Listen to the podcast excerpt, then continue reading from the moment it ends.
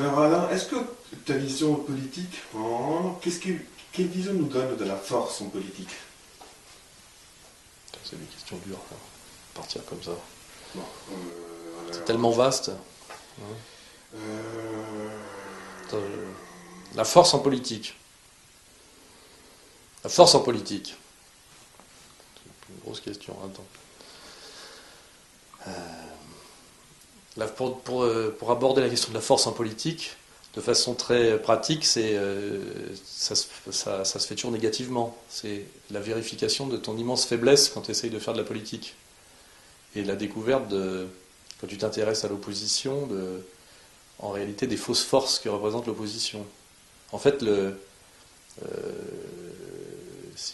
pour répondre à la question de la force en politique, c'est- ça passe par la conscience de l'incroyable impuissance que tu as quand tu veux commencer à te coltiner euh, le système, tu vois. C'est-à-dire, euh, tu prends déjà conscience de l'incroyable force du système. C'est vraiment une organisation globale euh, où il y a évidemment l'argent, euh, l'idéologie, euh, les médias, euh, la classe euh, dominante, euh, euh, enfin, la cooptation de tous les collabos, enfin, c'est une, énorme puissance, et la faiblesse très très grande de, de- de l'opposition.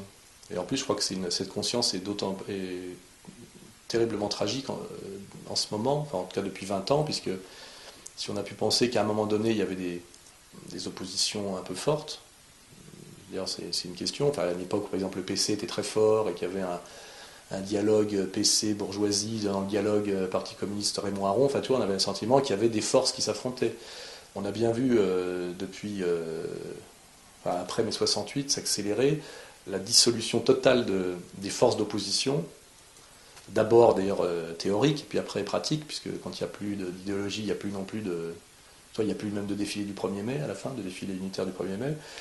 Et euh, aujourd'hui, quand tu te dis qu'il faudrait renouer avec l'opposition, ça part d'une colère individuelle, tu cherches où est la force, euh, à quelle force t'agréger, t'en trouves pas, et tu as, un sentiment total d'impuissance. Et à un moment donné, tu te poses la question comment réellement,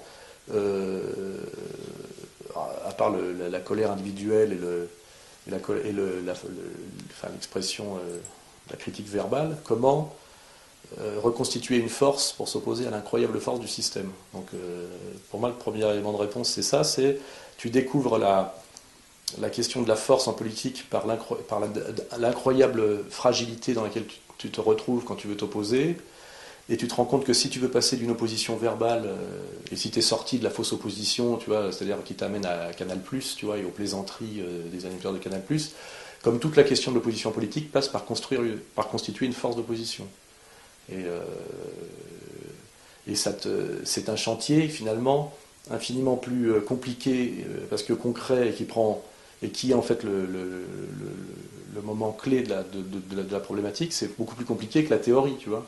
Produire le discours critique, euh, finalement, est, assez facile. Il y a beaucoup, il y a un consensus là-dessus aujourd'hui.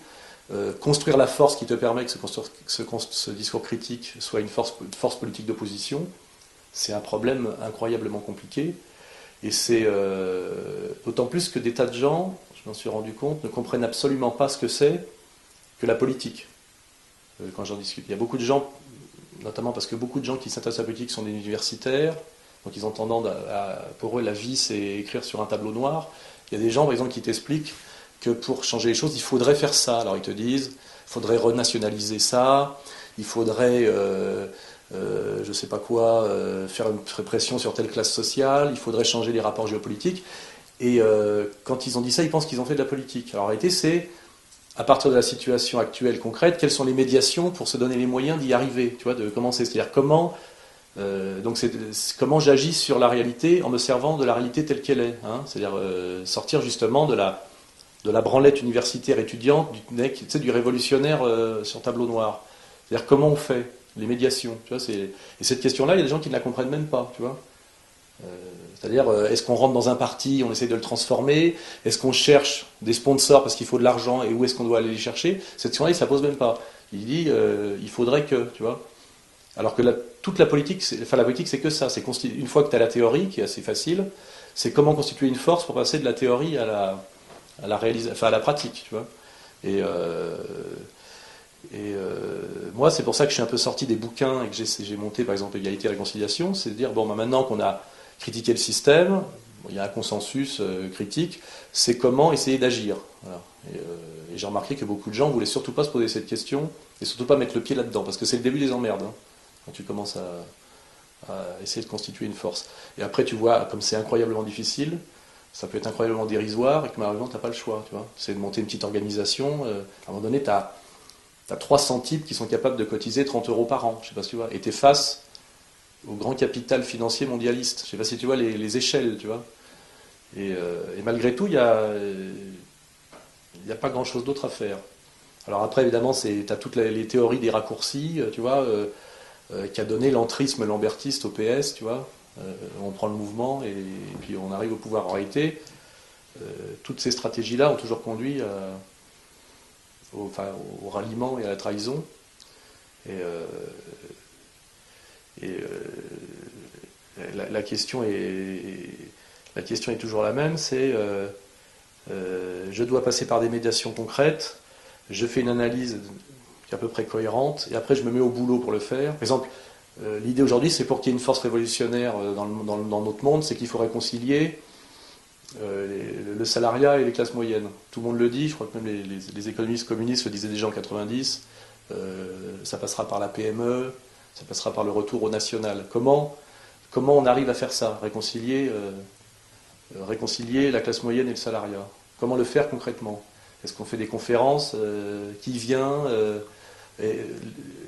Sachant que les médias te donneront jamais la parole pour dire ça de façon efficace, tu ne vas pas être invité à TF1 pour le dire qui pose la question d'un moment donné, quand euh, un Besançon est invité chez Drucker pour vendre sa salade euh, anticapitaliste révolutionnaire, tu sais qu'il tu y a quelque chose qui ne va pas, parce qu'on ne te donne jamais ces moyens-là, normalement, si c'est sérieux. Et donc, euh, c'est là que tu comprends, par exemple, la différence entre Lénine et Rosa Luxembourg, tu vois. Ils ont, ils à peu près la même analyse sur, je crois quoi, l'accumulation, l'impérialisme, etc il y a d'un côté une universitaire qui dit les, les conditions objectives sont réunies, ça va se faire, et un autre qui n'y croit absolument pas, et qui se dit il faut monter une avant-garde révolutionnaire, il faut trouver de l'argent. Donc euh, il monte une école de formation de révolutionnaires en banlieue parisienne, il passe un pacte avec les services secrets allemands, euh, il trouve de l'argent sans doute chez les banquiers new-yorkais, enfin tu vois, il y a, ce côté-là. Et euh, comment, dans ce, pragmatisme absolument essentiel, comment ne pas perdre la finalité qui est la révolution? Parce qu'en réalité, si, on s'intéresse à tous les processus euh, révolutionnaires, c'est-à-dire où réellement il y a, l'histoire du rapport de force et de la victoire, c'est-à-dire du basculement d'un pouvoir en un autre, c'est aller chercher, aller s'appuyer sur des forces qui existent déjà, qui sont souvent chez l'ennemi, et qu'est-ce qui s'est conservé dans le projet initial et qu'est-ce qui s'est perdu? Il y a des gens qui te disent euh, Lénine était un agent allemand, euh, tu vois, et, et là, c'est une question où euh, la Révolution française est, financée par les Anglais euh, pour punir euh, Louis XVI de son soutien à l'indépendance américaine. Enfin, tu vois, c'est est-ce que réellement, ça peut même être une question, est-ce que réellement il y a eu une fois, est-ce qu'une fois, une seule fois, ça a réussi dans l'histoire que réellement une force d'opposition a réussi à se constituer et réussi à atteindre son projet qui était de remplacer, par exemple, une domination par une autre. On peut même se poser une question, on peut même se poser la question que c'est à chaque fois euh, ça, n'est peut-être même jamais arrivé. on se dit euh, finalement le fascisme italien, c'est un faux socialisme dévié, euh, repris par la classe qui dominait déjà, parce que c'est tendre la main à un aventurier, parce que si c'est pas à lui qu'on tend la main, il peut réellement y avoir une révolution qui se passe, et finalement c'est dévoyé, ce qui conduit à dire que finalement le problème du fascisme, c'est pas le projet fasciste, c'est que ça l'a jamais été, que, finalement c'est le capital qui continue à dominer par d'autres moyens. Enfin tu c'est la question de la force, pour moi, c'est ça, c'est comment avoir un projet de, résistance, d'insoumission et de, renversement de pouvoir, comment s'appuyer sur des médiations concrètes, bon, ça peut être la colère, la misère, euh, euh, et comment, euh, malgré ces médiations nécessaires qui sont des impuretés par rapport à un idéal, tu sais, de se dire la conscience spontanée des masses va faire qu'à un moment donné on va, basculer vers le bien, comment faire que le projet initial ne se perde pas à travers ces médiations qui sont toujours... l'argent, l'argent, tu vas le chercher, l'argent c'est toujours le capital, tu veux dire donc, euh, et ça, c'est euh, la question, c'est euh, la politique sérieuse passe par une impureté terrible, et, c'est la condition de, réaliser le projet pur du départ. Si tu restes dans la pureté, il ne se passe jamais rien. Et l'exemple, l'histoire nous montre, à cause du, fait que, l'homme est, ce qu'il est, que par ces médiations-là, souvent le projet initial s'est perdu. Et ce qui, fait d'ailleurs souvent dire aux bourgeois un peu malins, un peu réactionnaires, finalement, ça revient au même, à quoi bon, tu vois, il y, a, un côté terriblement désespérant. Et, et, on est toujours dans la même problématique. Si je prends l'exemple dans ce moment, c'est Comment faire pour résister aujourd'hui en France à une oppression qu'on a très très bien identifiée euh, Alors on se dit bah, il faut, fédérer les colères. Donc il faut d'abord il faut donc être capable de transformer une colère en prise de conscience, en désir d'engagement. Euh, donc aller chercher les gens, euh, c'est-à-dire faire des conférences, se dire est-ce comment on pénètre le mouvement ouvrier, comment on pénètre le mouvement étudiant. Après se dire comment on peut s'appuyer sur des forces extérieures, tu vois. Alors, en ce moment, alors en ce moment, tu t'es dit, euh, est-ce que ce que fait Poutine en ce moment euh, peut être un espoir de rééquilibrage euh, Est-ce que alors ça te conduit à dire, est-ce qu'on peut essayer d'aller voir si les Russes peuvent pas nous aider? Enfin des trucs, tu vois, des trucs comme ça. Est-ce qu'une moyenne bourgeoisie humiliée par le grand capital financier pourrait avoir le courage à un moment donné en douce de nous aider un peu? Parce qu'effectivement ils sentent qu'ils vont être liquidés dans ce jeu et qu'ils ne peuvent même plus collaborer au grand capital. Et, ça consiste à tenter des trucs, tu vois.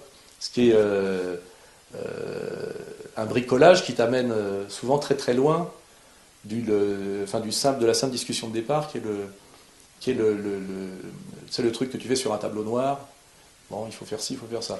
Et, et, ça, et à mon avis, euh, analyser ce qu'il faut faire demande déjà une bonne culture, un vécu euh, adéquat et un travail conceptuel sérieux. Et après, quand tu as dit, bon, bah, il va falloir faire ça, essayer de le faire, ça peut prendre 30 ans, tu vois. Et euh, dans l'échelle d'une vie humaine, c'est carrément miraculeux si tu y arrives. C'est-à-dire que si en plus tu n'as pas l'histoire qui vient à ta rencontre et qui t'aide un peu, tu as de bonnes chances de jamais y arriver. Donc c'est pour répondre à, revenir à ta question, euh, la question de la force, c'est vraiment la, euh, la question de l'impuissance. La politique, c'est une entreprise de domination. Alors ça peut être dominer euh, le chaos, dominer les forces hostiles, dominer la situation au sens de maîtrise, tu vois. Et puis cette domination, exactement comme le djihad ou comme, je ne sais pas, la notion de peuple élu, peut avoir une version haute et une version basse. C'est-à-dire de mettre en place des élites légitimes dans le but d'avoir une vision pour faire monter l'intérêt général et le collectif, tu vois, euh, ou alors une domination qui est une spoliation, un parasitisme, un mépris, etc. Enfin, tu vois, il y a toujours les, deux lectures du peuple élu, du djihad et de la domination politique. Mais toute politique est, de la domination, par définition. Hein et, euh, la, et dominer la situation est la chose à faire pour les hommes, puisque sinon c'est le, sinon c'est le chaos. mais, mais le problème, c'est la perversion de la domination. Voilà, donc euh, donc c'est le combat politique est permanent. C'est qu'il doit y avoir des élites, mais elles doivent être légitimes et travailler pour le bien commun. Aujourd'hui, nous avons des élites illégitimes, parasites, qui travaillent à la destruction de la France. Donc il n'est pas question de passer du politique à l'anarchie. Ça, c'est des trucs d'ado ou d'alcoolique. Tu vois, l'anarchie n'existe pas. C'est un non-sens. Hein. Euh.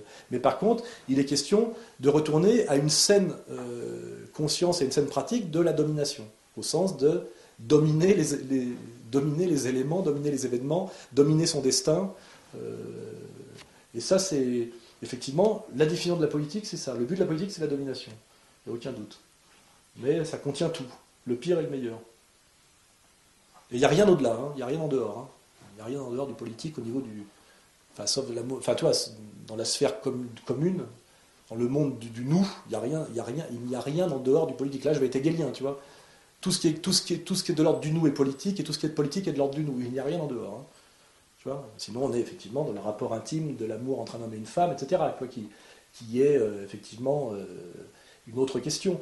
Je veux dire, tout le nous est politique, tout le politique est la question du nous, et c'est toujours lié à la question de la domination, de la maîtrise, du projet, tu vois, de la vision globale, etc. Il n'y a, a, pas de... Euh, il n'y a pas de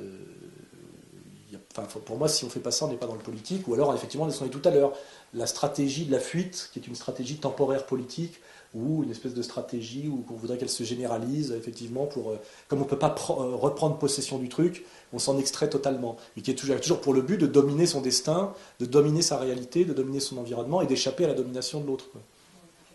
Il est évident qu'en plus, aujourd'hui, pour prendre conscience, pour créer une force et prendre conscience de, la violence, c'est beaucoup plus facile quand tu as deux, équipes comme en sport. C'est sûr que le rapport classe contre classe, bourgeoisie très identifiable, au niveau des signes, au niveau de, enfin, au niveau de la, barrière, un prolétariat euh, très, très, enfin, très solidaire de par sa praxis, etc., c'était plus facile. En plus, aujourd'hui, il y a une complexification incroyable des rapports, une, énorme subtilité de la propagande qui, a muté en, communication et en spectacle. Donc tout ça, c'est effectivement des, difficultés supplémentaires. Et notamment euh, euh, les rapports de classe. C'est-à-dire qu'aujourd'hui, euh, on est toujours dans des, combats transclasses. C'est-à-dire que, pour dire, c'est plus facile de faire bouger le monde ouvrier contre la bourgeoisie, c'est assez facile. Arlette Laguillet, c'est assez facile, tu vois. Les prolos en bleu contre les bourgeois avec des cravates, c'est facile. Mais quand, à un moment donné, tu as les couches moyennes salariées qui sont un glacis, si tu veux, qui crée une espèce de zone tampon entre les ouvriers spécialisés, les ouvriers qualifiés, et euh, le capital qui lui-même a besoin, à son niveau de technicité, de technogestionnaires, qui sont des salariés, et qui donc appartiennent à ce glacis des couches moyennes salariées. Tu vois, c'est-à-dire qu'il y a cette complexification des rapports de classe qui fait que euh, tu n'arrives plus à trouver deux équipes pour, euh, pour, pour, créer, l'affrontement. Et ça peut effectivement déboucher chez les gens, et puis surtout quand l'ennemi s'en sert, en disant il n'y a plus de lutte des classes. Tu vois, ça conforte et la dépression, et l'individualisme, et le sentiment d'impuissance totale que, le, que, que, la bourgeoisie positiviste tu vois, t'habille de scientificité, c'est-à-dire euh, euh, la fin de l'histoire. C'est-à-dire euh, il n'y a pas d'alternative, le reste étant du délire, de, la métaphysique, de l'aliénation, etc. Or, il y a toujours l'analyse possible de, comment dirais-je, l'équipe de, l'équipe l'équipe a constitué d'opposition. Même moi, je me dis, soit on tente de changer le, régime globalement, soit il y a toujours la solution du, camp des saints, enfin, je veux dire, euh, de monter euh, effectivement une, euh, une, communauté où on vit selon nos propres règles, en essayant de ne pas se faire trop emmerder. Ça existe beaucoup aux États-Unis, ça, en fait. Hein. On va prendre un village des Cévennes abandonné, puis on, vit entre nous, parce que si on, on, doit se battre pour changer la société globalement, parce que c'est un devoir, je dirais. C'est ça la politique, c'est de se battre pour, tout, pour tous, mais on n'est pas obligé d'aller jusque-là. Et puis, si au, cas où on échoue, on a le droit aussi d'essayer de sauver sa propre peau avec ses amis. Hein. pas... Et il y a beaucoup, beaucoup de gens qui pensent comme ça aujourd'hui, parce qu'effectivement, ils pensent que les stratégies politiques globales, d'abord, sont dangereuses, parce que souvent, euh, elles sont totalitaires, totalisantes, euh, qui n'y croient pas que ce soit possible, et qui se disent on n'a qu'une vie. Moi, les 15 prochaines années, je veux les vivre selon mes... Enfin, pas selon mes règles, mais ne pas subir ce, chaos total, euh, libéral, libertaire, ignoble, qui devient insupportable, et qui, contrairement aux Trente Glorieuses, n'apporte pas un peu plus de, pouvoir d'achat en plus. C'est-à-dire qu'avant, euh, la, poussée libertaire était une destruction de valeur, mais elle amenait, un, peu de qualité de vie. C'était la maison de campagne, tu vois ce que je veux dire C'était la chaîne stéréo, c'était la pop musique, c'était la libération sexuelle réelle, vous savez, il y avait un peu plus d'échanges sexuels, etc. Aujourd'hui, on a que les désavantages, en réalité. on a la dislocation de l'organisation classique, et on n'a même pas la, fraîcheur pop, en plus. Hein. Donc euh, face à ça, il y a beaucoup de gens, effectivement, qui comprenant que le système est un système global, qui produit de la destruction de valeur euh, dans l'éducation nationale et par l'éducation nationale, euh, dans le monde marchand, dans l'entreprise, dans le monde du spectacle, etc., décident effectivement de sauver leur peau en se repliant à la campagne, je ne sais pas comment, en essayant d'y avoir une ville alternative. moi, j'essaye d'échapper au salariat, j'essaie d'échapper à la consommation. je, fais des voilà. Donc c'est tout à fait, ouais, c'est tout à fait légitime. ça peut être aussi, ouais, une, une forme de stratégie révolutionnaire. Si, euh, euh, on peut, comme s'il y avait, peut y avoir l'explosion révolutionnaire et puis une forme d'implosion. Si tellement de gens en France décident de tourner le dos au système, d'aller vivre dans des petites communautés atomisées, c'est une forme révolutionnaire, c'est incroyable si ça atteignait une certaine échelle. Si d'un seul coup il y avait 2500 communautés qui se pondent en France, qui décident collégialement, en même temps, tu sais, comme des, petits, des petites métastases un peu partout, de quitter l'éducation nationale, de quitter la consommation, de quitter la télé, etc. Ça serait un phénomène révolutionnaire atypique, tu vois. Euh, euh, de genre nouveau mais intéressant. C'est-à-dire que moi, toutes les expériences m'intéressent, euh, y compris euh, la décroissance, tout ce qui lutte, qui résiste au système et qui produit effectivement de la, de la critique intelligente du système et de la soumission au système m'intéresse. Je n'ai pas, pas ce côté de l'arrogance des marxistes-léninistes à une époque où qui n'était pas avec eux était contre eux, tu sais, genre c'était le socialisme scientifique contre tous les autres. L'histoire nous, nous, enseigne l'humilité sur le plan révolutionnaire, parce qu'il y a beaucoup d'arrogants qui ont foiré. Je pense que si Karl Marx revenait aujourd'hui, il aurait peut-être moins d'arrogance envers Proudhon, tu vois, euh, sans doute. Euh, donc, euh, moi, je, n'ai absolument rien contre ces solutions alternatives. Hein. D'ailleurs, si elles se généralisaient, elles seraient, enfin, si elles se multipliaient, elles seraient assez subversives. Hein. le jour où il y aura plus que 10% des gens qui votent, que les mecs, ils, ont décidé que leur vie était ailleurs, ça peut devenir carrément très angoissant pour le système. On voit que le système veut absolument que les gens continuent à participer aux, mensonges démocratiques. Ils sont emmerdés par le taux d'abstention. Ils sont emmerdés par la désyndicalisation. Ils ont, peur de, ce que peut générer euh, cet abandon. Euh, les gens qui, qui, n'ont pas agressent le système, ils lui tournent le dos et s'en vont. Hein. genre, euh, voilà, comme on quitte la bagnole, on descend et on finit à pied. Donc, je, voilà, c'est pas, si mal, ça a du sens. Mais aujourd'hui, euh, les progressistes sont quand même très arrogants par rapport aux résultats qu'ils ont obtenus euh, sur le plan social, sur le plan technique, c'est admirable, mais je veux dire, euh, l'accélérateur de particules du CERN, c'est génial, cette boucle de 27 km, etc. Mais qu'est-ce que ça change aux conditions de vie concrètes des gens qui habitent même à 3-4 km Moi, j'ai plutôt vu, je suis allé à Évian-les-Bains l'autre jour, Évian-les-Bains qui l'air encore relativement préservé, mais plutôt plus moche que l'Évian-les-Bains que je connaissais dans les années 60, et sans doute beaucoup plus moche que celui qui existait dans les années 30. Donc, à un moment donné, je me demande même si on ne devrait pas découpler complètement le, progrès, la, très haute recherche pure, tu vois, le CERN enterré, tu vois, ou même d'ailleurs des, centrales nucléaires parfaitement déguisées en ferme, en bois, pour produire effectivement de l'énergie, mais surtout arriver par un projet politique et une vision du monde à, pour autant, si tu veux, faire en sorte qu'on habite à nouveau dans des maisons en bois, euh, qu'on boive du lait de vache, etc. Enfin, on pourrait imaginer une vraie, remise à sa place de la, technique au service d'une vision sociale qui sait là où il faut de la technique, là où il en faut moins, enfin je veux dire de la, fuite en avant technicienne, exactement comme dans un monde économique, au lieu de se demander si on doit faire du tout libéral ou du tout social, savoir dans cet espace discontinu qu'est l'espace social, là où le social est nécessaire et performant, dans les services publics, dans l'hôpital, là où le marché, puisqu'on est dans, dans, un marché d'échelle humaine, c'est-à-dire euh, la restauration, laisser le, libéralisme jouer, parce qu'il est évident que moi je suis contre les cantines socialistes, je suis pour le, bistrot avec le patron, le, patron et la cuisine de la patronne, donc je suis pour le libéralisme intégral au niveau de la cuisine, et par contre je suis pour le socialisme intégral au niveau de la sécurité sociale et de l'hôpital public. Donc je n'ai pas, me poser la question de savoir si je suis socialiste ou libéral. Je pense que de transposer à l'économie ce qu'on appelle euh, l'espace idéal des nombres est une escroquerie, une, une, bêtise et une escroquerie et une escroquerie libérale. En réalité, l'espace économique est un espace politique et humain, est un espace discontinu. Hein.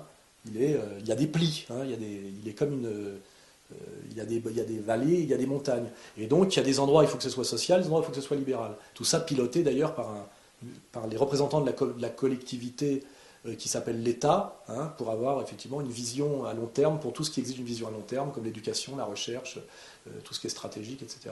Donc euh, c'est un peu pareil pour la technique. Aujourd'hui, on pense la technique couplée à, l'épopée euh, industrielle ou marchande, et en fait, la technique comme moyen de produire de la plus-value. Parce que c'est vrai que c'est qui produit une fuite en avant, qui n'a plus rien à voir avec le progrès, mais avec le fait qu'il faut faire juter de la plus-value. Aujourd'hui, l'histoire nous permet de critiquer les ambiguïtés, du, progressisme sur le plan de ce que ça a apporté comme progrès. je veux dire? Il y a eu, euh, à l'époque de Marx, dire que finalement la différence entre la bourgeoisie et le socialisme, euh, c'était, on prenait la même division du travail, le même Fordisme, le même Taylorisme, mais c'était produire de la richesse à tout prix par effectivement une transformation radicale de la société euh, qui passait effectivement par le, Fordisme, hein. mais que d'un côté c'était mis au service du capital et de l'autre du peuple. Ce qui veut dire qu'en gros, à la fin, tu poses la question, et c'est la question que pose le petit bourgeois proudhonien à Karl Marx, c'est entre un, ouvrier du RSS qui travaille à la chaîne pour le bien de tous, avec une belle étoile euh, au-dessus, et puis un couple avec un paysan et, un ouvrier, et puis un mec qui travaille pour General Motors, au niveau du quotidien, quelle est leur différence concrètement de qualité de vie? Si on enlève le baratin, tu vois, entre l'ouvrier à la chaîne américaine et l'ouvrier à la chaîne russe toute la journée, ils visent des boulons. je veux dire. Alors, et leur dire oui, mais ça c'est pour le bien de la révolution. Et la révolution c'est toi et c'est le peuple et tu participes à la grande aventure révolutionnaire. Et là on voit vraiment qu'il n'y a que le l'enthousiasme qui peut faire qu'il y adhère. Et cet enthousiasme ne peut, pas durer 70 ans. Il a pu durer 10-15 ans. Euh, mais le problème que ça cache, c'est que dans les deux cas, on a transformé l'aristocratie ouvrière de mecs qui étaient capables de construire une bagnole de A à Z et pour qui la vie avait un sens, à des mecs qui, soi-disant, pour donner plus de sens à la vie, euh, ont euh, ici et maintenant perdu tout sens à leur vie quotidienne, c'est-à-dire 8 heures par jour dans un travail complètement parcellisé, abrutissant, etc. Et là, on revient euh, au ludite, au canut, tu vois, c'est que est-ce qu'on peut faire, comment dirais-je, du. est-ce que, est que le progressisme n'est pas intrinsèquement réactionnaire et destructeur d'humanité?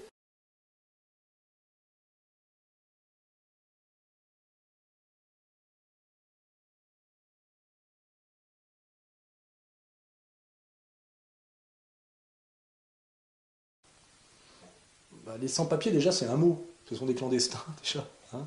c'est des gens qui ont des papiers, mais d'un autre pays. Donc déjà, c'est pas tout à fait la même réponse, tu vois. C'est-à-dire que euh, l'autre jour, j'ai entendu Besançon parler d'une sans-papière, il disait, tu vois. Là, c'est vraiment le niveau zéro, quoi.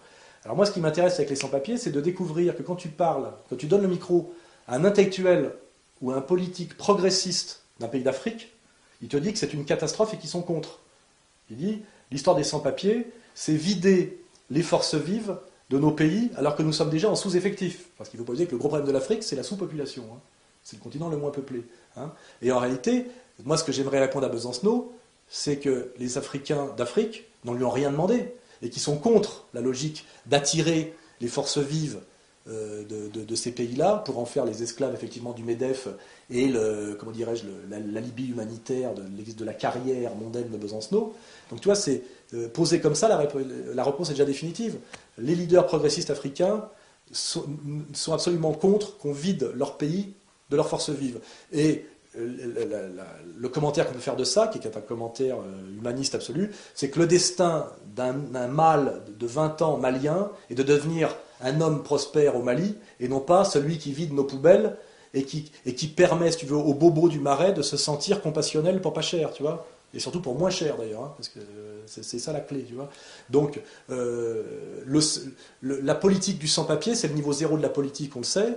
On sait très bien effectivement que c'est l'alibi euh, humaniste du mondialisme voulu par le capital, hein, et que ça participe intégralement au credo libéral, dont je le rappelle pour ceux qui ne comprennent pas, c'est que le libéralisme, c'est la libre circulation des capitaux, des marchandises et des hommes en fonction des besoins du marché. Hein, et que toute autre variable est considérée comme obsolète, euh, aliénante, euh, rétrograde, euh, etc.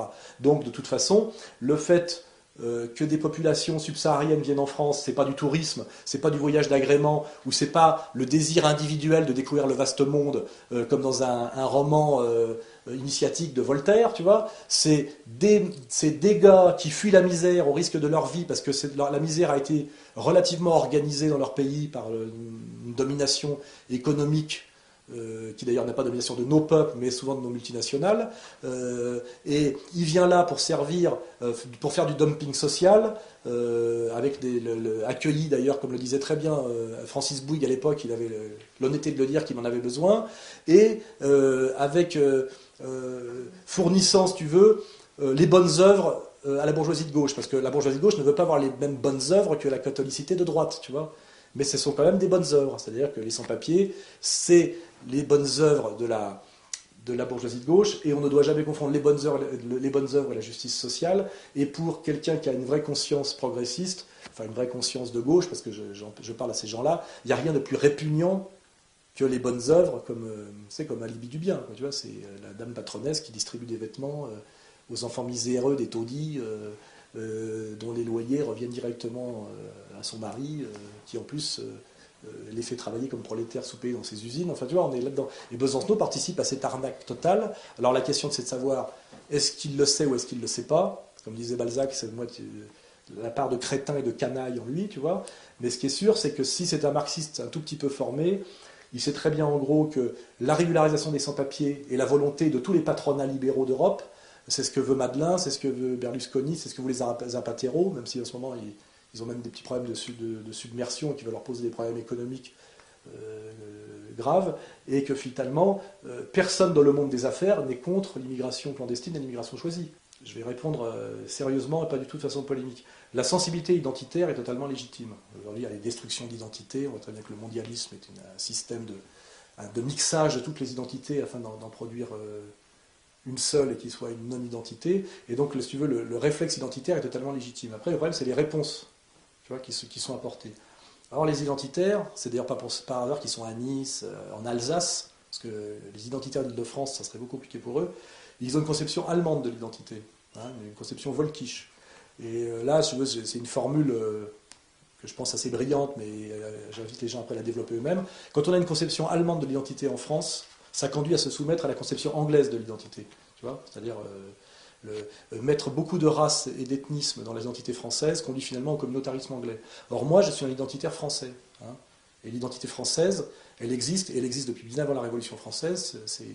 C'est une tradition qui est plus ouverte, qui est moins raciale, tu vois, qui est euh, ce qui s'appelle d'ailleurs l'universalisme français, et qui en plus est un modèle civilisationnel, qui est peut-être un des, trois modèles sérieux qui existent, avec le modèle justement communautaire capitaliste anglo-saxon, ce modèle universaliste euh, français, et puis peut-être la Oumma islamia, le modèle musulman. En fait, il n'y a pas 36 modèles qui ont essaimé comme ça.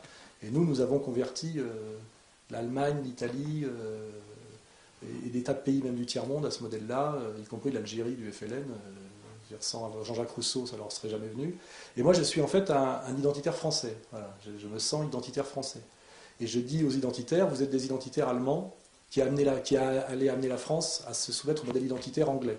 Et puis si je vais aller un peu plus loin, étant donné que ce sont des séparatistes régionaux et très anti-nationaux, finalement, euh, leur vision du monde est exactement celle des landers que veulent nous imposer euh, l'Union européenne. Donc je me dis à un moment donné, vous prétendez résister contre le, enfin, dirais, le pouvoir. Or, ce pouvoir, c'est aujourd'hui, c'est l'Union européenne. L'Union européenne veut casser les nations et, euh, mettre en place des landers européens. Or, je ne sais pas s'ils s'en rendent compte ou pas, mais les identitaires de ce point de vue-là sont un peu les idiots utiles de, l'Union européenne parce qu'ils accélèrent en fait le processus. Et, et, croyant lutter contre la balkanisation de la France, ils accélèrent le processus puisqu'ils demandent des regroupements ethniques. Et donc, en fait, un euh, c'est un peu comme le rôle qu'a joué malgré Milosevic dans la, stratégie de destruction de la Yougoslavie par les Allemands et les Américains. Finalement, au lieu d'incarner la fédération yougoslave de, Tito, il a incarné une grande Serbie ethno-raciale qui a permis d'en faire le méchant de service et d'accélérer au nom de ça la destruction de la Yougoslavie. C'est pas ce qu'il voulait sans doute, mais c'est un peu comme ça que ça a fonctionné. C'est-à-dire que finalement, euh, les identitaires croient lutter contre l'explosion, l'éclatement ethnique de la France, mais en fait, ils y contribuent, puisqu'en fait, ils veulent qu'on se regroupe maintenant par, euh, par origine ethno-raciale, ce qui a abouti forcément à un moment donné à abandonner l'île la Seine-Saint-Denis, qui deviendra la République islamique de Seine-Saint-Denis. Or, moi, par mon, désir de sauver à tout prix l'universalisme français, que je ne réduis pas à l'assimilationnisme chauvetmentiste, hein, après c'est encore d'autres sujets, c'est un peu plus complexe que ça, je combats je défends l'identité française et l'identité française, pas une autre, et j'essaye de lutter contre le projet de destruction de la France et de balkanisation de la France, qui est le projet de l'Empire, c'est-à-dire de l'Empire anglo-saxon, qui est le modèle alternatif au nôtre et qui nous a toujours haïs et qui a toujours voulu nous détruire, car nos vrais ennemis sont les, Anglais et, leur prolongement euh, euh, aujourd'hui en Amérique. Et euh, j'essaye de leur résister, et, et j'ai bien compris dans ce sens-là que l'islamisation n'est qu'une stratégie et une conséquence du projet de domination anglo-saxonne et du projet de destruction du modèle français. Et, si on veut régler le problème de l'islamisation de la France, il faut régler le problème de la domination américano-sioniste sur la France. Hein, ça, c'est clair. Donc, et quand je parle avec les identitaires, sérieusement, ils sont d'accord à peu près, ils sont à peu près d'accord là-dessus. Mais ils te disent notre clientèle ne peut pas comprendre un discours aussi raffiné. Ils ont besoin, tu comprends, de foncer dans, le, chiffon rouge. c'est trop compliqué pour eux de charger le, de, tu vois, de, charger le, torero, et puis ce sont des, taureaux, c'est-à-dire qu'ils admettent un peu que leur clientèle est un peu bête. Tu vois. Euh, moi, je ne, je, ne, je n'ai pas envie de, cette démagogie-là, et nous avons chez nous des gens qui d'ailleurs effectivement sont plutôt des gens intellectuellement de bon niveau, qui nous rejoignent, et qui effectivement ont bien compris cette, cette astuce. Et là d'ailleurs, je voudrais lancer un petit message à M. Dantec, puisqu'on avait à un moment donné une, espèce de petit échange avec Dantec. Euh, qui lui prétendait que pour sauver les églises orthodoxes euh, dans les Balkans, il fallait être derrière l'armée américaine. J'ai toujours dit à Dantec que soit il était un imbécile, soit il était un escroc, parce que c'est les Américains qui, poussaient euh, l'islamisation des Balkans. Et aujourd'hui, avec l'indépendance du Kosovo, euh, sous l'égide de l'ONU, avec des, des, mafieux albanais qui, agitent des petits, des petits drapeaux anglais et américains, je n'entends plus parler Dantec. Il est évident aujourd'hui que si on veut sauver la chrétienté européenne, il faudra s'appuyer sur les Russes et surtout pas sur les Américains, qui ont justement pour projet de détruire cette chrétienté européenne en se servant de l'islam, mais en se servant de l'islam comme une, arme contre nous, au-delà même des intentions des, musulmans. Hein. Et c'est ça ça la réalité des choses. Et moi, je, dis que celui qui est sur la ligne d'Antec, hein, derrière les Américains pour lutter contre l'islamisation, est soit un type qui n'a pas compris, en ce cas-là, bah, on fait l'histoire lui démontre, notamment avec ce qui se passe avec les Russes en ce moment, de plus en plus que c'est ça la bonne analyse. Et s'il continue comme Dantec à donner des interviews au Jérusalem Post, c'est qu'en fait, il, va à la gamelle et que c'est un escroc. Et je pense qu'il mérite à ce moment-là d'être sanctionné, c'est-à-dire d'être déshonoré, ce qui, ce qui va être son cas, parce que les types qui marchaient derrière lui en pensant qu'il voulait sauver l'Occident chrétien, euh, notamment dans, la, dans, la, région des Balkans. On comprend à peu près aujourd'hui qu'il s'était moqué d'eux. Et d'ailleurs, il, ne dit plus rien. J'aimerais savoir ce que, ce que, ce M. Dantec a à nous dire sur Poutine et sur la Russie poutinienne. Je pense qu'il va être un peu emmerdé. Donc c'est aussi les, petites... Quand on est sérieux et qu'on ne fait pas de concessions, on a des, victoires tardives, mais on finit par les avoir. Hein, parce que les processus historiques, s'accomplissent et, euh, et, la vérité se, fait jour. Quoi. Donc euh, là, j'ai un peu bouclé la, difficile question d'identité. Et qu'on nous fait passer un agressé pour un agresseur, puisqu'en réalité, les musulmans aujourd'hui résistent en tant que monde, si tant est qu'il existe, à la mise au pas capitaliste euh, anglo-saxonne. Hein, ils sont en train de, on est, on est, on a, ils sont en train d'y être soumis après qu'on ait soumis euh, la monarchie euh, capétienne, puis les Hohenzollern, puis les Habsbourg, puis les Romanov, euh, et en fait ils résistent à la soumission. Ils vont, ils vont je ne sais pas s'ils y arriveront ou pas. Hein. et, quand on, on, additionne tout ça, je n'ai pas le cœur, pas l'immoralité, pas le cynisme, pas le, pas le, enfin, l'immoralité de m'attaquer à l'islam. Voilà, ne le fais pas. Voilà. On aspire à s'élever socialement et on aspire au, luxe, au confort, etc. Donc tu as une fascination pour euh, la bourgeoisie vue de l'extérieur, et puis après tu te rends compte que le confort de la bourgeoisie, euh, tu peux pas l'avoir sans choper sur la vérole morale, tu vois. Euh, tu peux pas dissocier les deux. Tu vois, tu peux pas en être et pas en être, tu vois. Donc à un moment donné, tu as le confort et la laideur morale. Et en fait, la laideur morale, quand tu es dans quelqu'un qui, aime les idées et sans doute qui, a, un fort instinct moral, est un inconfort bien plus grand que le confort matériel, si tu veux, que tu procures la bourgeoisie. Tu vois C'est-à-dire que c'est bien plus ennuyeux de dîner dans un grand restaurant avec des connards et des salopards, si tu veux, que de dîner avec des potes sympas dans un petit boui-boui. Tu vois ce que je veux dire Donc à un moment donné, tu te dis, c'est dommage, parce que le rêve, ce serait de dîner dans un restaurant avec des potes sympas, mais pour ça, il faudrait reprendre le pouvoir, tu vois et euh, d'où le processus révolutionnaire, quelque part, tu vois. Mais... Euh, mais euh, ouais, quand je me suis rendu compte de ça, je me suis dit, bon, bah, c'est pas possible. quoi. C'est comme comment passer à la télé sans mentir, tu vois. À un moment donné, tu dis, je voudrais passer à la télé pour dire la vérité. Chaque fois, et tu te rends compte pour passer à la télé, tu dois mentir. Moi, tu dis, je préfère ne plus passer à la télé plutôt que passer à la télé pour mentir. Aujourd'hui, le deal, il est là, tu vois. Et c'est toujours ce, cette problématique bourgeoise qui est quand même la, la classe de la dissimulation et du mensonge, tu sais, la classe du, du, qui te dit que le problème, c'est pas le meurtre, c'est le sang sur les mains, tu vois. C'est ça l'essence même de la bourgeoisie. La faute de goût, c'est pas c'est pas de de déclencher la, cascade meurtrière, c'est d'arriver à table avec du sang sur les mains, tu vois. Que, alors que, alors que la morale, c'est le contraire. Tu dois assumer de tuer toi-même, tu vois. Au moins, celui qui a tué lui-même, euh, il y a commis un acte viril, il y a un acte de responsabilité. Le bourgeois, c'est, c'est euh, pas vu, pas pris, tu vois. C'est la délégation et c'est, euh, comment dirais-je, l'esthétique de la plénitude et l'apparence de la, l'apparence de la propreté, tu vois. C'est ce qu'on appelle d'ailleurs, le, comment dirais-je, la respectabilité bourgeoise, tu vois. Euh, c'est le portrait de Dorian Gray, tu vois, c'est une apparence impeccable derrière laquelle il n'y a que, vérole, tu vois. Et, euh, et, surtout, ce qui m'a beaucoup perturbé en découvrant ça, c'est quand, par exemple, j'incrustais Castel, etc., c'est que les enfants de la bourgeoisie intègrent très vite cette laideur qui est, qui se connaissent très vite intuitivement euh, le, le, prix de la cooptation bourgeoise. C'est-à-dire le luxe passera par la laideur, tu vois. Ils le savent et ils l'admettent très jeune. Ce qui fait qu'il y a un truc très étonnant chez les bourgeois, c'est qu'ils ont exactement le profil psychologique des vieux, tu vois. En fait, un jeune bourgeois, c'est un vieux. Il a une vision du monde de vieux, tu sais, en termes de cynisme, en termes de, capacité d'acceptation de la laideur du monde, tu sais, de ce qu'on appelle, euh, ce le renoncement, mais qu'on appelle, euh, euh, qu'on appelle, tu sais, le devenir adulte, tu sais. Devenir adulte, c'est ça, c'est accepter, accepter le monde, quoi, tu vois.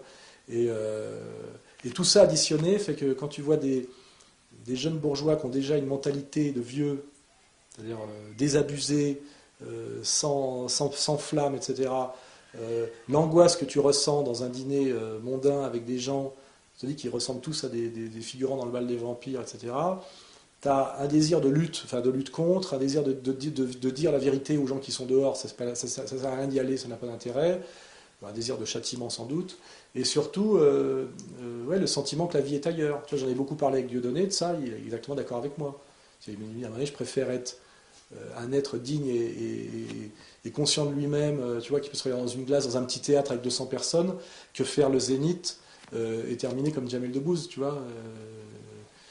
Bigard d'ailleurs, tu vois, qui se pose encore la question, qu'il a, il est d'accord avec Dieudonné, mais il n'en a pas le courage, tu vois ce que je veux dire? Ce qui est mieux que rien d'ailleurs. Donc euh, voilà. Et puis surtout la, la, description de la, laideur bourgeoise et toute l'histoire de la littérature bourgeoise. Elle est consubstantielle à la conscience douloureuse de la bourgeoisie. Aujourd'hui, ce qui est incroyable, c'est que c'est plus Balzac. Les Balzac décrit par le menu de A à Z la, laideur, la spécificité et la laideur bourgeoise, cette espèce de violence euh, sans, qui n'est pas du tout la violence de la féodalité guerrière, mais une violence dérivée, sans sang, silencieuse, etc., très très angoissante, très abjecte. Et Toujours pareil, indirect, avec les intermédiaires, euh, cette espèce de schéma triangulaire. Euh, aujourd'hui, on a euh, une, littérature très dévoyée bourgeoise qui fait plutôt l'apologie, plus cynique que désabusée, de, de la laideur bourgeoise. Hein. On est de plus en plus on voit l'apologie de la bourgeoisie, et puis surtout dans les magazines féminins. Quand tu regardes les, magazines People, c'est l'apologie de la, de la, bourgeoisie pour que le peuple rêve d'en être, tu vois avec, euh, c'est-à-dire que la, ménagère chez le coiffeur qui voit les, élites dans le coin VIP, tu vois ce que je veux dire, et de dire euh, mon rêve c'est dans, le coin VIP, tu vois ce que je veux dire. Et, et, là, il y a un vrai travail de destruction de la conscience populaire, de, cet esprit très sain qui a toujours été quand même de prendre la bourgeoisie pour ce qu'elle était, que tu vois dans les films, euh, même de De Funès jusqu'aux années 60, tu vois. Le bourgeois est toujours montré comme le bourgeois, tu vois. Et, là, aujourd'hui, on est dans une période avec le bling-bling, ce qu'on appelle l'hyperclasse, et tout ça d'ailleurs est beaucoup promu par les, les et compagnie, de nous, de nous faire respecter cette bourgeoisie euh, parasite, euh, inculte en plus, vulgaire, etc., comme on, aurait dû, comme on devait respecter les élites aristocratiques sous l'Ancien Régime, tu vois c'est la nouvelle noblesse. C'est la nouvelle aristocratie. C'est une, aristocratie sans noblesse devant laquelle nous devons nous prosterner, comme l'ancienne euh, aristocratie de, de l'époque de la monarchie théocratique. Or, si à un moment donné les gens se sont soumis à la noblesse c'est parce qu'elle était réellement noble, tu vois. Et quand à un moment donné la Révolution française est arrivée, c'est qu'elle remplissait plus les critères. Elle n'était plus que parasitaire, dévoyée, bourgeoise d'ailleurs dans ses valeurs. Ils étaient tous fascinés par les Lumières et par, euh, l'encyclopédie. Mais aujourd'hui, ce qui est incroyable, c'est qu'on nous demande effectivement d'admirer et d'être fasciné par cette bourgeoisie qui n'a jamais été aussi ignoble, euh, comme devait l'être la petite paysannerie catholique par la, haute aristocratie au XVIIe siècle, tu vois, même pas au XVIIIe, tu vois.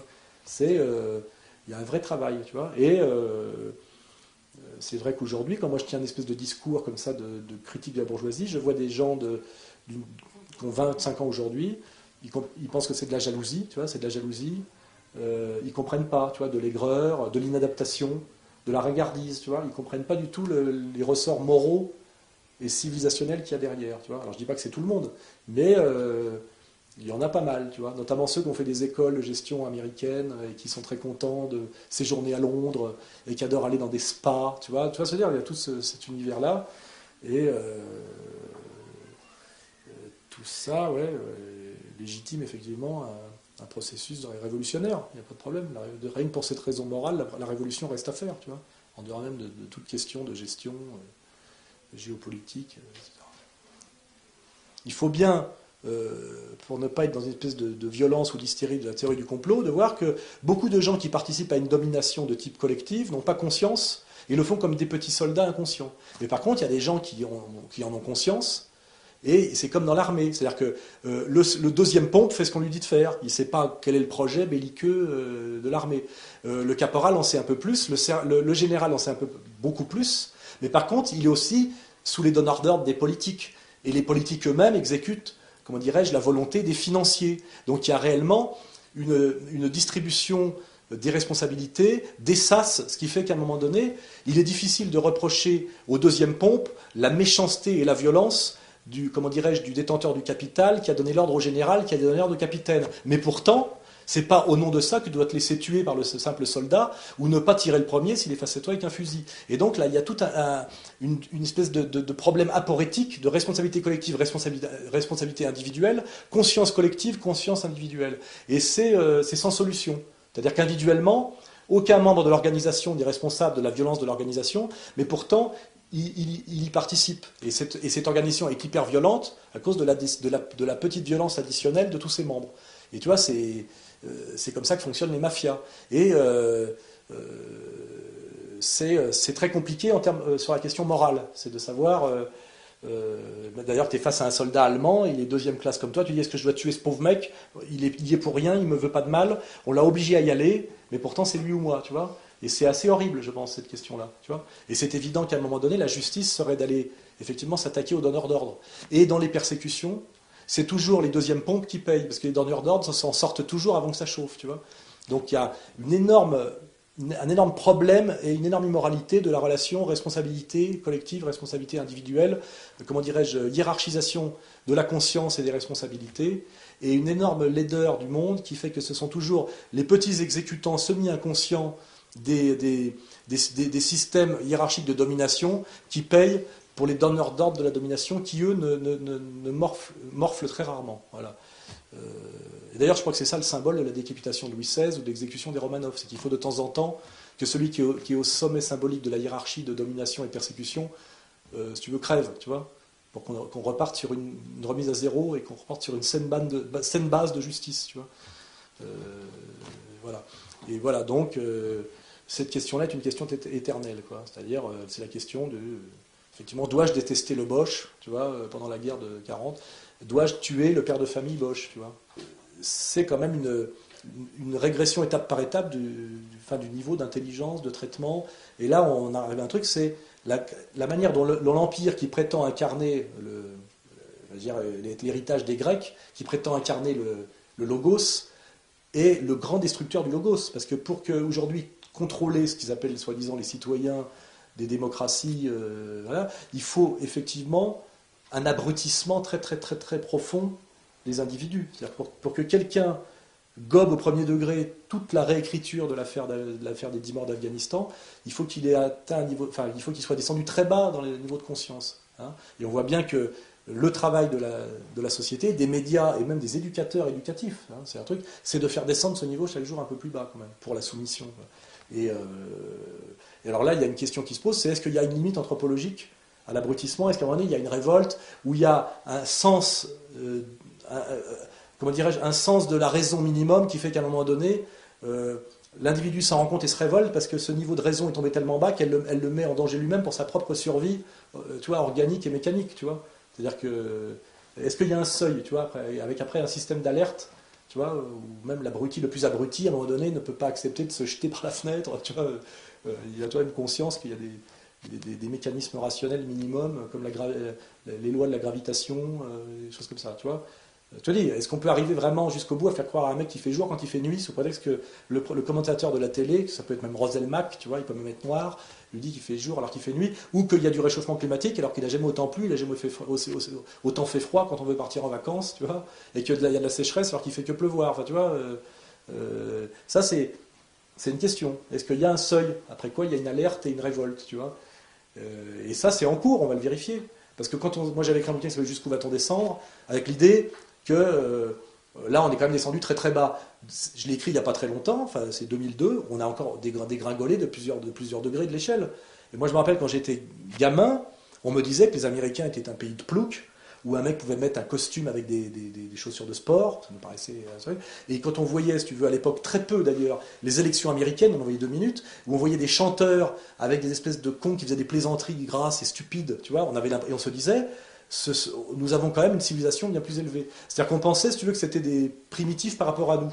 Alors en réalité, c'était notre avenir, tu vois. Et, la phrase, c'est qu'est-ce que tu, pourquoi tu t'intéresses encore à ces merdes? T'as vu comme ils sont cons Tu vois ce que je veux dire? T'entends ça systématiquement, tu vois.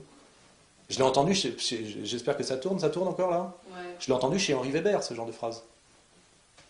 Tu vois, avant de rentrer à RTL dans une émission, il croit que je suis, comme je suis au PC, il me prend pour un, pour un con ou un collabo qui a déjà signé. Il est sénateur, ancien 68 art, tu vois, de cette grande bourgeoisie cosmopolite, etc. Et euh, euh, on commence à parler effectivement des difficultés de la classe ouvrière, puis il fait avec un soir, il fait mais, la France est un pays de cocagne, tu vois. Il a l'air de dire ces gros cons euh, sont gavés jusqu'à la gueule, tu vois. Tu vois, euh, numérique, toi, je veux dire, euh, tu vois, et là tu sens le, mépris de classe intégrale, tu vois, alors que le mec est censé, défendre la classe ouvrière depuis toujours, tu vois. Et là, le, et le mec il jouit quand il dit ça, tu vois. Et il croit en plus qu'il te, lance un clin d'œil, tu vois. Tu sais, la connivence des enculés, quoi, tu vois. Alors tu lui en mets plein la gueule pendant l'émission, puis après t'es jamais réinvité. Enfin, j'ai été viré de l'émission. Enfin, j'étais chroniqueur à cette émission de RTL, j'ai été viré dès la deuxième émission, tu vois.